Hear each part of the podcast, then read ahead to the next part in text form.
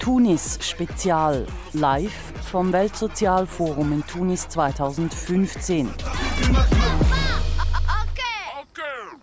Übermorgen beginnt in Tunis das 13. Weltsozialforum. Tausende Aktivistinnen und Aktivisten aus unzähligen Ländern werden in der Hauptstadt Tunesiens erwartet, um über eine andere Welt, eine andere Globalisierung zu diskutieren. Trotz dem Terroranschlag vom letzten Mittwoch wird das Forum stattfinden. Jetzt erst recht, meinen die Organisatoren und Organisatorinnen. Und jetzt erst recht, meint auch unsere Inforedaktorin Wilma Rall.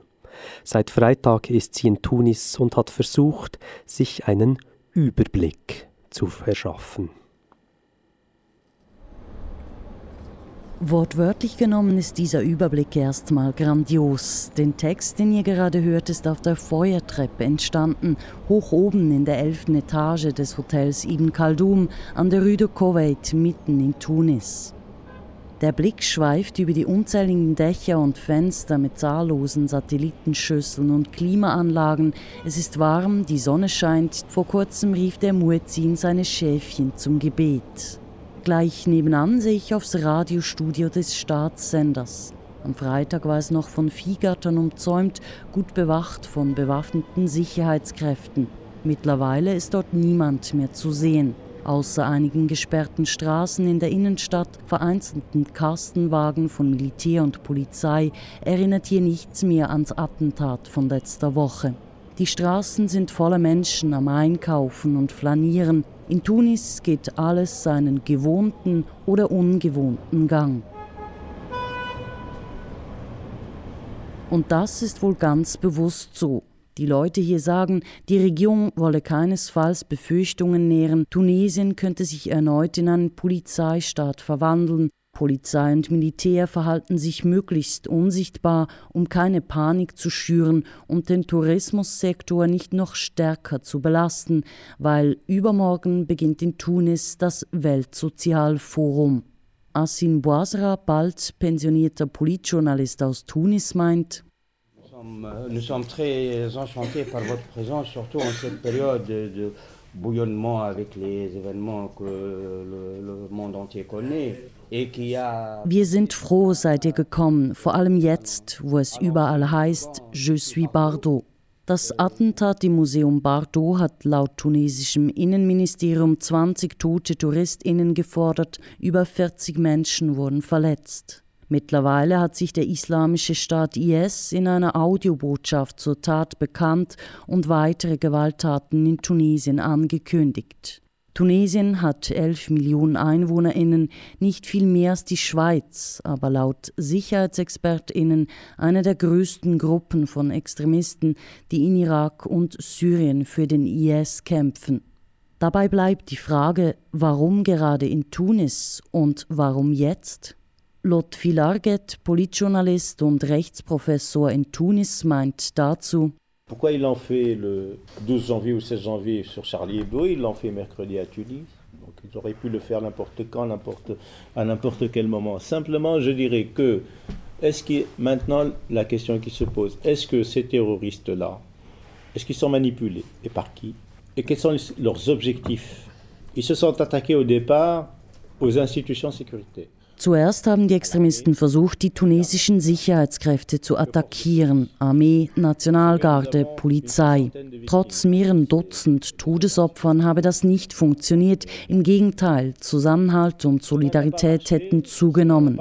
Innerhalb eines Jahres sind in Tunesien zwischen 2.000 und 3.000 Terroristen angehalten worden. Das heißt, die Sicherheitskräfte gewinnen laut Lutfi Larget wieder an Boden qui n'avaient aucun rapport auparavant, mais qui sont en train maintenant de coordonner leurs efforts.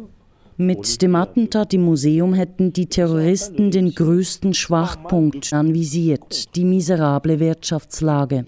Ziel sei es gewesen, die wichtigste Ressource anzugreifen, den Tourismus.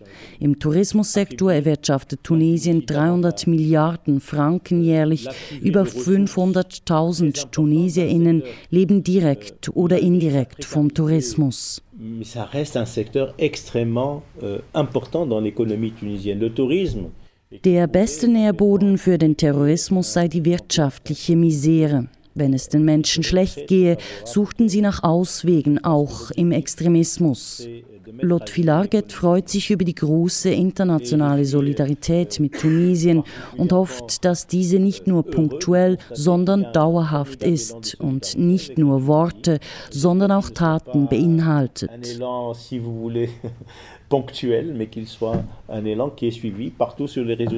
Weil, und das betonen hier alle, Solidaritätsbekundungen alleine bringen das Land nicht weiter in der enorm schwierigen Phase der demokratischen Transition.